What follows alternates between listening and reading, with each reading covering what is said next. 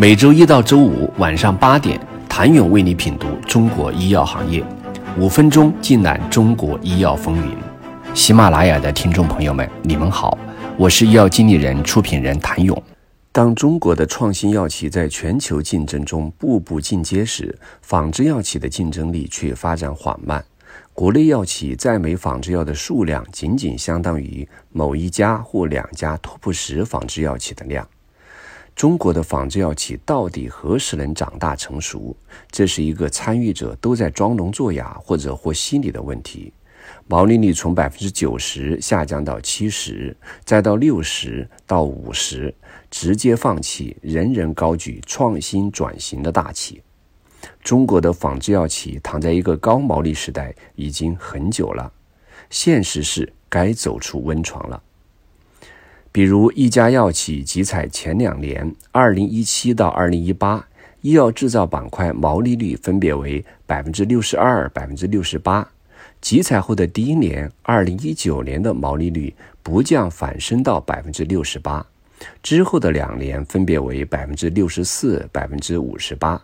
尽管集采推进过程中，因为产品竞争越来越激烈，出现了百分之九十以上的降幅，但事实上是因为原来的价格太高。中国的仿制药一直在享受创新药般的待遇。对比美国的数据，氯吡格雷七十五毫克片剂美国仿制药价格为零点三美元每片，约合人民币一点九七元。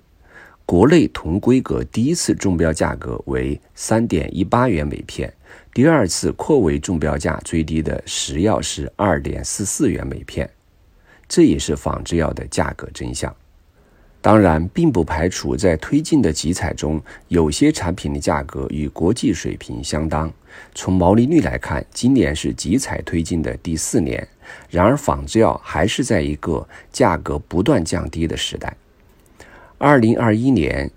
某家药企的成药板块的毛利率是百分之七十五，另外一家毛利率最低的心血管产品类的毛利率仍能达到百分之七十七，还有的企业毛利率为百分之五十六。对比来看，全球十大仿制药企毛利率基本不超过百分之五十。以 T 瓦为例，其二零二一年的毛利率是百分之四十八，二零二零年是百分之四十六。尽管如此，但中国的药企们已经习惯了高毛利。很多企业在产品中标集采后，会考虑更换辅料、变更工艺等降低成本的措施。因此，中标产品的质量控制也成为监管部门需要努力的方向。另一方面，药品的政策红利开始向创新药转移，创新药企的高估值都与仿制药截然相反。这些让仿制药企走向了另一端创新转型，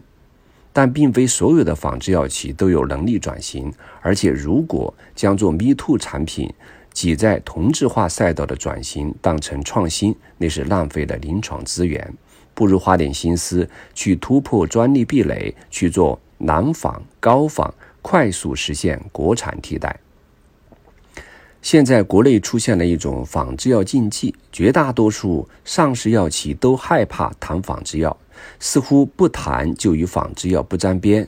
比如港股某头部药企，仿制药比例占百分之六十，公开资料中涉及仿制药也仅限于谈到首仿。仿制药禁忌折射着仿制药企的焦虑。最新数据显示，仿制药处方量接近全部处方的百分之九十。但销售金额占比不足百分之十，企业是以经营为目的，有很多企业加入了玻璃仿制药的行列。比如最近的四环医药发布公告称，正加速剥离传统的仿制药业务，聚焦医美及创新药板块。未来国内的仿制药企势必要出现大型的并购整合，不排除由国企来操刀。谢谢您的收听。想了解更多最新鲜的行业资讯、市场动态、政策分析，请扫描二维码或添加医药经理人微信公众号“医药经理人”——医药行业的新闻与资源中心。我是谭勇，明天见。